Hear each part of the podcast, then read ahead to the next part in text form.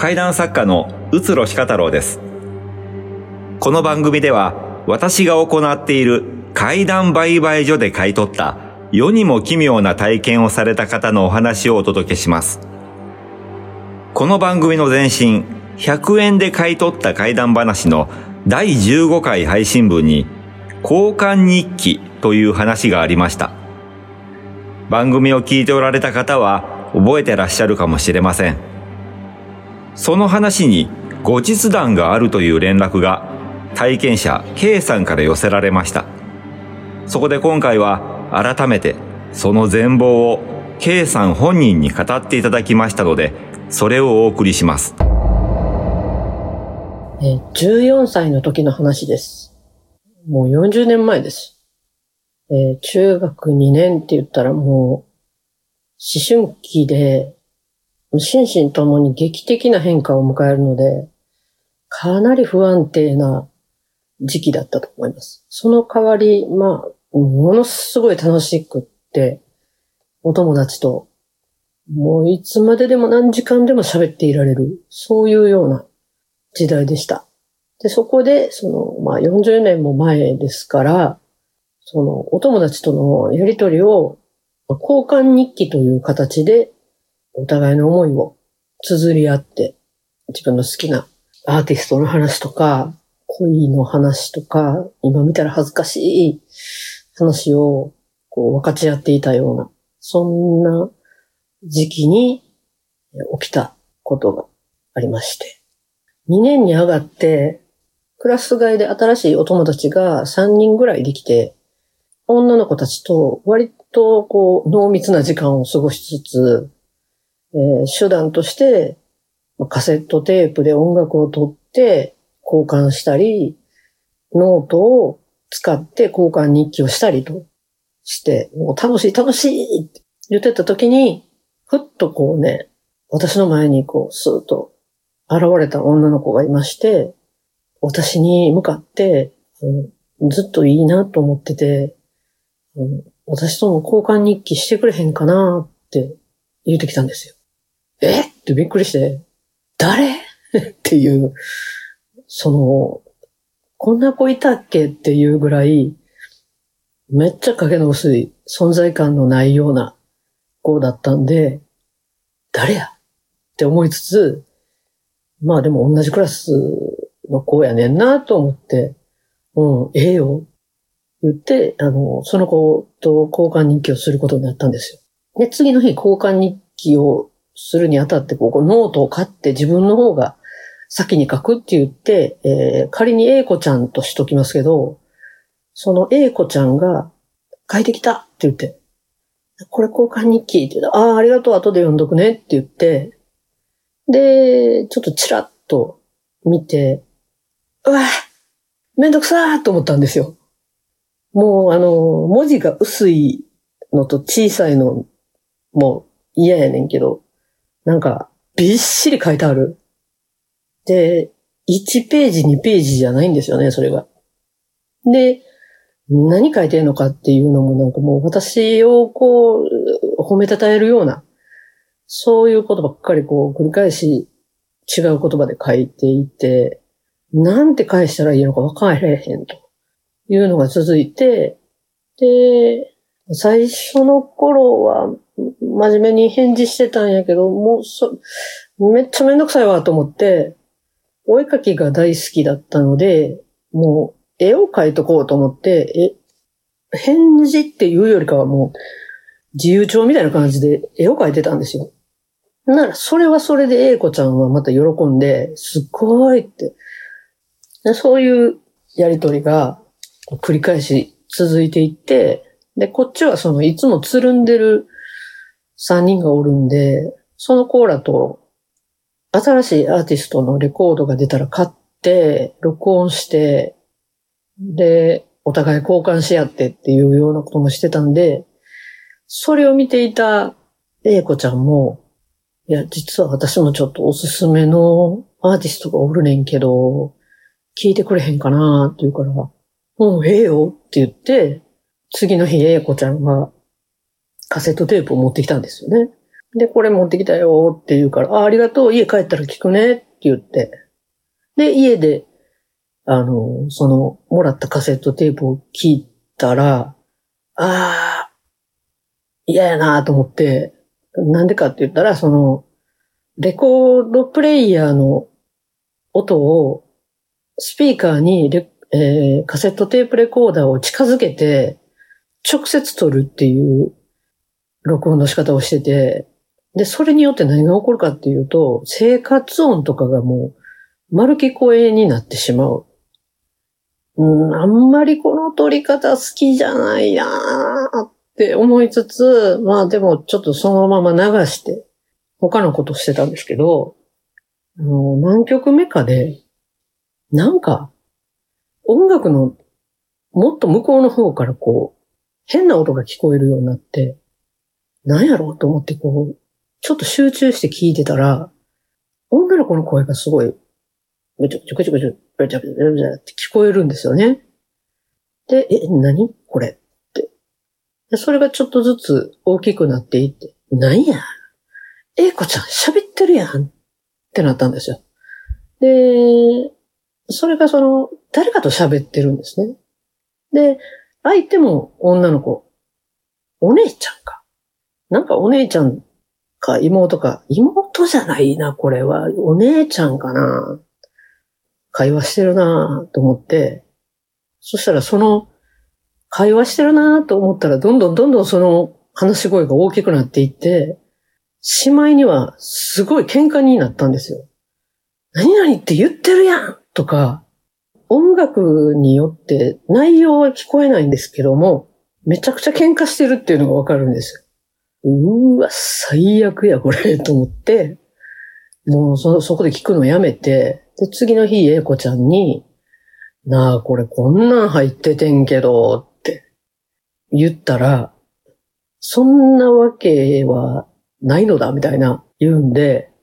ちょっとムカッとして、まあ、聞いてみいや、聞かしたんですよね。だから、じーっと聞いてて、その声がだんだん大きくなってくるところで、私の声や、って言うから、そうやろ？お姉ちゃんとめっちゃ喧嘩してるやん、って言ったら、いや、これ、両方とも私の声や、って言うから、ええ気持ち悪い、何？何言ってんのこの子？って思ったんですよ。でも、まあ、本人は、めっちゃ静かにして撮ったっていうことと、静かにして撮ったんやけど、こんなんになってしまってごめんっていう、もう、とにかく謝る。うん、まあ、いや、そこまで謝らんでいいけどさ、って言って、それはそれで終わったんですよね。それで、また、あの、いつもつるんでる仲間と、わちゃわちゃしてて。で、まあ、ある日、またその、英子ちゃんから帰ってきた交換日記をこう、ペラッとめくったら、薄いちっちゃい文字でビヤーってなんか書いてんなーと思って、まあ、そうよな。次のページペラッとめくって、ってなったんですよ。めちゃめちゃ薄い、震えるような文字で、カタカナで、嫌いって書いてあるんですよ。あの、もう見開きなんで。ページめくったらもう、右のページ、左のページにわたって、嫌いって書いてあって、う何これと思って、英子ちゃんのところにズンズンズンって行って、何書いてんねんと。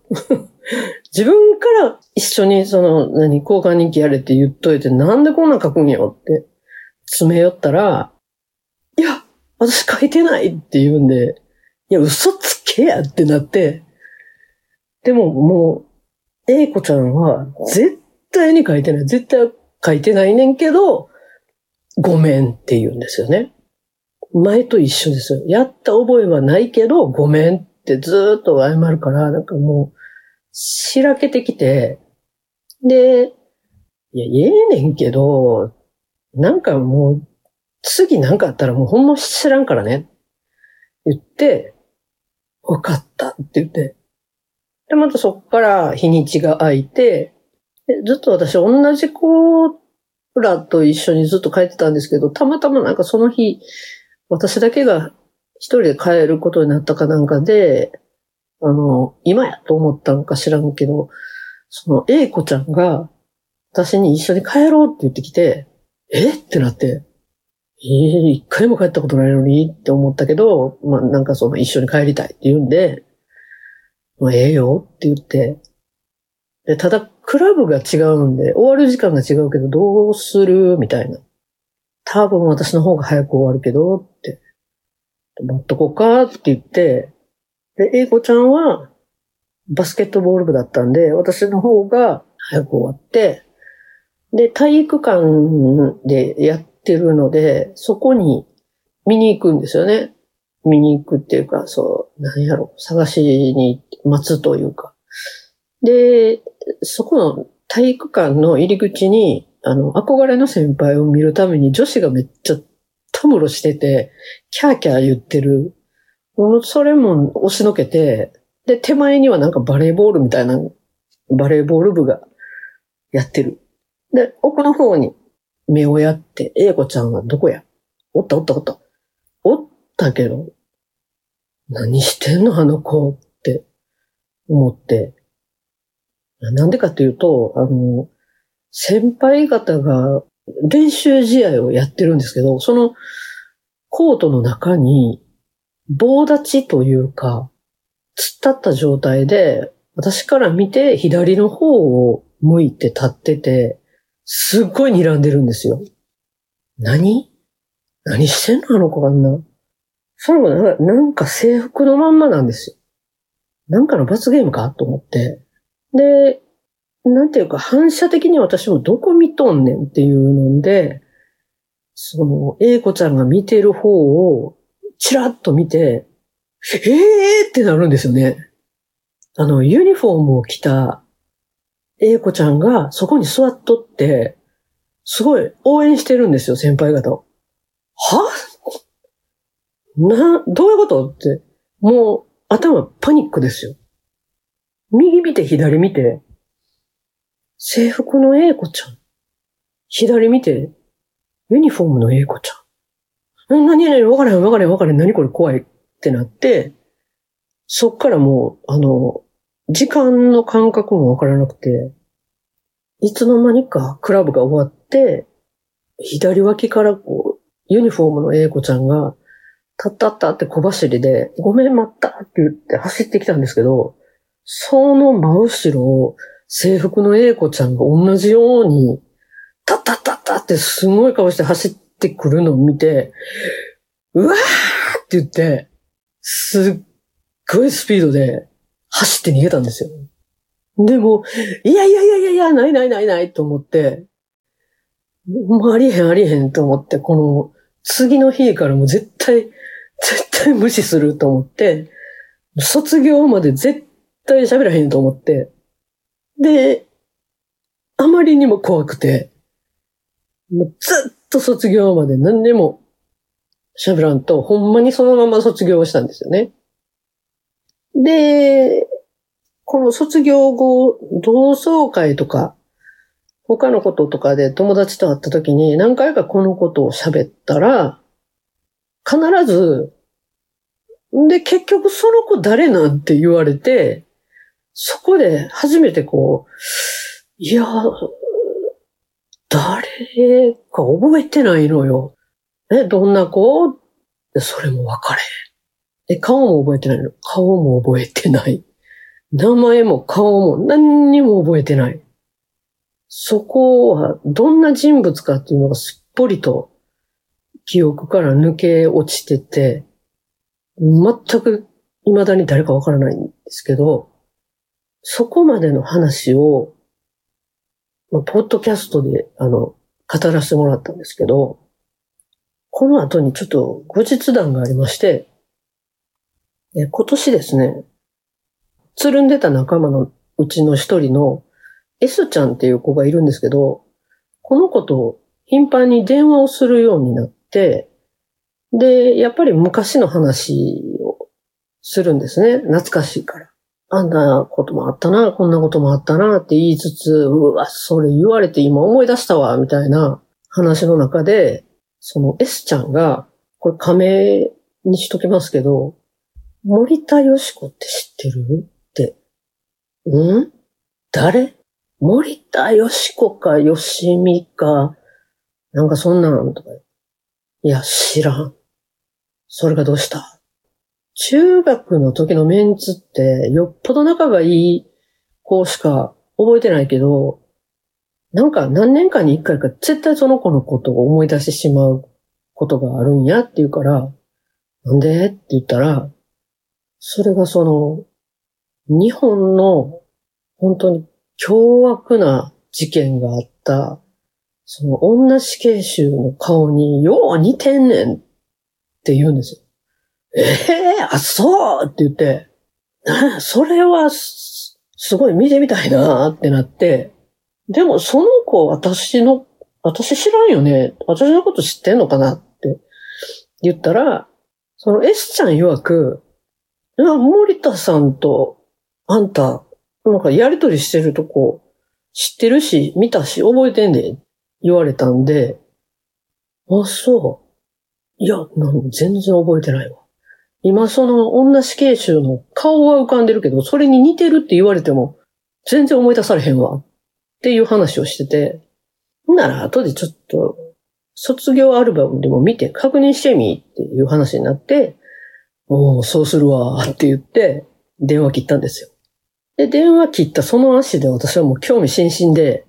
卒業アルバム、中学の卒業アルバムを引っ張り出してきて、森田、森田、森田って。よしこ、よしこ、よしこ、あったあったあったたってなって、で、まあ集合写真の方にパッと目をやって、あの、写真を確認した瞬間に、うえーなんでってなったんですよ。写真そのものは、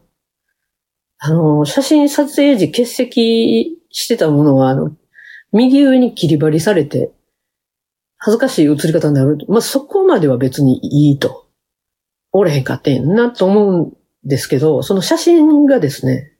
もうね、顔が写ってるんだけども、その凶悪犯の人に似てるかどうかっていうか、この子がどんな顔してんのか、全然わからない。そういう映り方で。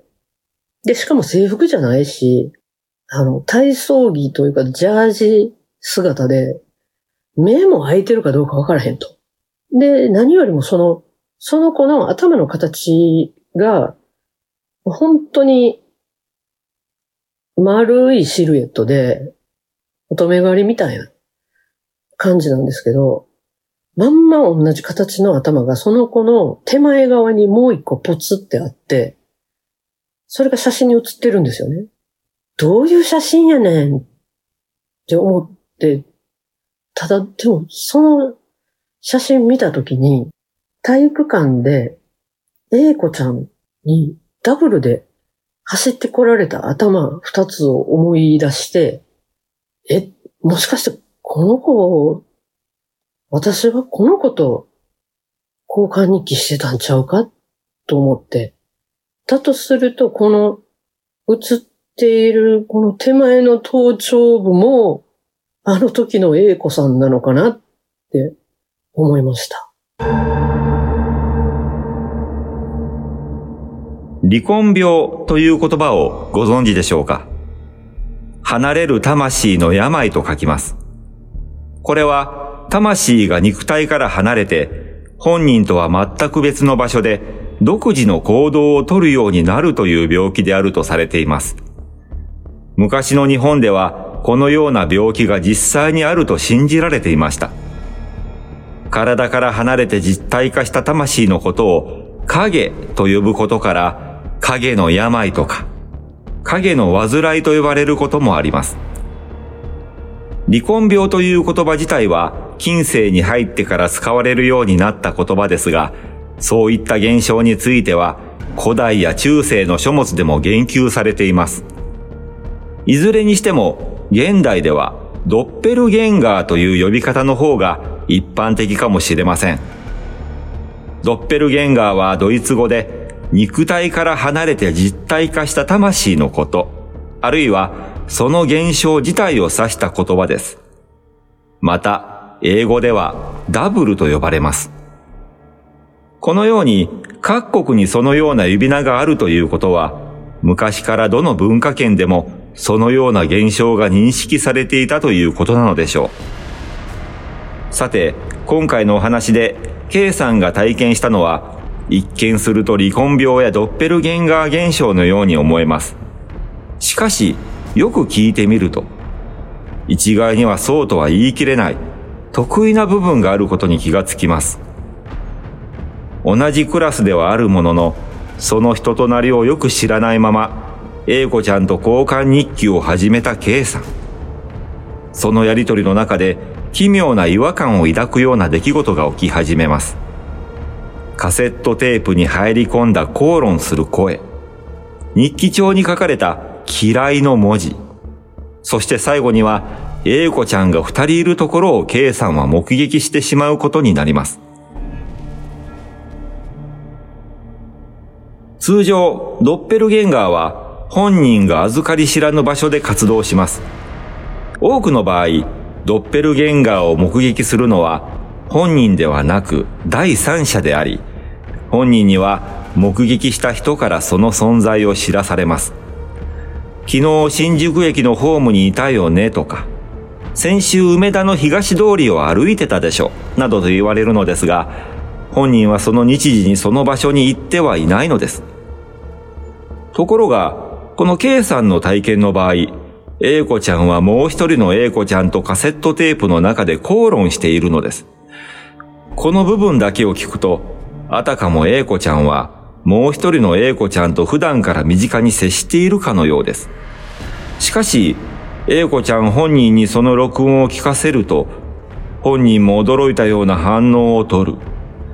ノートに書かれた嫌いの文字についても、自分は書いていないの一点張りであり、書いたのが誰なのかについては、全く心当たりがないとでも言うような返答です。このあたりも踏まえると、英子ちゃんにもう一人の自分の存在に対する認識があるのかどうかがわからなくなってしまいます。またもう一点得意な面があります。K さんは、英子ちゃんの差し出す交換日記やカセットテープを介して、もう一人の英子ちゃんの存在に気がつきます。いや、交換日記やカセットテープの時点では、まだそれが英子ちゃんにうり二つの別の存在であることには気がつかないのですが、明らかにそれは、その時点から K さんに自身の存在を主張しています。そしてそこからは、英子ちゃんに対するもう一人の英子ちゃんの嫉妬心とも取れる複雑な感情が見え隠れするのです。ここからは K さんの体験を通して、もう一人の A 子ちゃんの自己主張を紐解いてみましょう。混同を避けるため、本来の A 子ちゃんを A 子ちゃん、もう一人の A 子ちゃんを影と呼ぶことにします。A 子ちゃんは引っ込み思案でクラスでもほとんど目立たない子でした。そんな彼女が活発な K さんに憧れを抱いても不思議ではありません。だからこそ彼女は勇気を振り絞って、ほとんど口も聞いたことのない K さんに交換日記を持ちかけたのです。ところが、影はそれが面白くありません。だから、K さんとの交換日記をやめようとしない A 子ちゃんと口論になったり、交換日記に嫌いと書いて A 子ちゃんが K さんに嫌われるように仕向けたりしたと考えるとしっくりきます。また、口論が K さんに聞かせるためのカセットテープに入っていたという点は、口論を K さんに直接聞かせることによって、彼女のことを疎ましく思っている自分の存在を K さんに知らしめるために、影が画策したと捉えることもできます。そして最終的に K さんの前に影は姿を現します。それが影が意図的に行ったことかどうかははっきりとはしませんが、その際の影はユニフォーム姿の英子ちゃんを睨みつけています。愛憎愛半ばといったところでしょう。このように考えていくと、英子ちゃんと影の関係性はおのずと見えてきます。では、影の正体は一体何だったのでしょうか英子ちゃんの相反する二つの意識が分裂して生まれたもう一つの人格が実体化したものなのかそれとも、英子ちゃんの亡くなった双子の姉か妹なのか。英子ちゃんについて何も分かっていないので、何とも言えません。そうなのです。英子ちゃんについては何もわからないのです。K さんが一切を忘れてしまっているため、ただ目立たない子だったという以外、顔も名前すらもわからないのです。そこもまた不可解なのですが、そこから類推できる合理的な解釈が一つだけありました。それは、英子ちゃんはもともと存在しないということです。英子ちゃんと英子ちゃんに関わるすべての出来事が、K さんの心が生み出した偽りの記憶だったというふうに考えることもできるのです。人は時に全くありえない記憶を鮮明に思い出すことがあります。幼い頃の光景を思い返すとき、そこに自分自身の姿までがはっきりと見えるといったことはないでしょうか。幼い頃、近所の公園で遊んだという記憶。当時仲の良かった友達の中に自分の姿も混じっている。自分の記憶としてはこれはありえないことでしょう。しかし、はっきりと思い出すことができるのです。あるいは学生時代。友達と二人で旅行したという記憶。しかしその友達は一緒には行っていないと言います。よくよく調べてみると自分もそこには行っていないということがわかる。しかし確かに友達と一緒に楽しく旅行したことを事細かに思い出すことができる。勘違いという言葉で片付けてしまうにはあまりにも明瞭に残っている記憶。こういったことは誰の身にもままあることです。K さんが持つ A 子ちゃんとの思い出はこのような偽りの記憶だったのではないか。そう考えることもできる。私はそう思っていました。ところが、今回新たに K さんに語っていただいた後日談を聞くと、どうやらそうでもないらしい。卒業アルバムに写真が残っており、名前まではっきりと明記されている。友達もその写真の人物と K さんが交換日記のやり取りをしていたことを覚えている。こうなっては、A 子ちゃんの存在を偽りの記憶として否定することは不可能でしょう。しかも奇妙なのがその写真です。集合写真の欄外に配置されており、しかも何かのスナップ写真から切り取ったかのような半端な構図。その顔の前にはよく似た髪型の誰かの後頭部。さらによく見ると、その後頭部に顔のようなものが映り込んでいるとは見えないでしょうか。英子ちゃんとは何者だったのか。彼女の背後には何があったのか。すべてはわからないままです。この世にはまだまだ私たちには計り知れない暗い領域がそこかしこにパックリと口を開けているのかもしれません。この番組ではあなたが体験した怪談をオンラインで買い取っています。詳細は概要欄のリンクよりお待ちしています。それではまた次回お会いしましょう。